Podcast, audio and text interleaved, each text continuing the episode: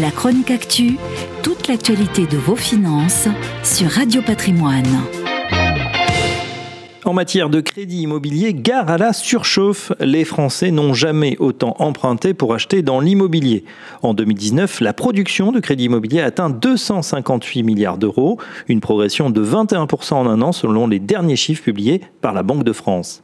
Alléché par les taux de crédit historiquement bas, 1,17% en moyenne, encouragé par un emballement des prix dans les grandes métropoles et faute également de placements alternatifs rentables et sécurisés, les emprunteurs se sont rués sur les crédits immobiliers et l'encours net des, emprunts a ainsi progressé de 61,5 milliards d'euros sur l'année, atteignant un nouveau record à près de 1080 milliards d'euros.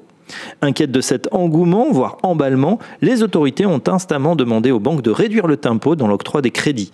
Le Haut Conseil de sécurité financière, présidé par le ministre de l'économie Bruno Le Maire, a ainsi publié une série de recommandations afin de réduire la voilure. Premièrement, respecter le taux d'effort de 33%, arrêter de prêter sur des durées au-delà de 25 ans, et puis enfin demander un apport bancaire d'environ 10% afin de couvrir frais de notaire et frais bancaires. Si les recommandations du HCSF ont forcé les banques à rajuster leur ligne de conduite, elles ne changent pas totalement la donne. Celles-ci ont d'ailleurs vivement réagi via l'Observatoire des crédits aux ménages, proche de la Fédération bancaire française.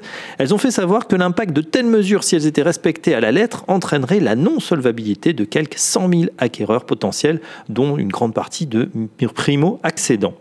Le HCCF ne l'entend pas de cette oreille et conteste ces chiffres.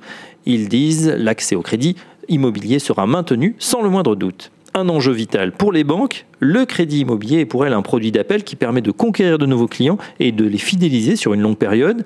À l'heure où de nouveaux entrants, les fameuses néobanques, surgissent de tous les côtés et commencent à marcher sur leur plate-bande, le crédit immobilier est stratégique. Pas question de tirer le frein à main sur la production, quitte à entamer un bras de fer avec les autorités. La chronique actu, toute l'actualité de vos finances sur Radio Patrimoine.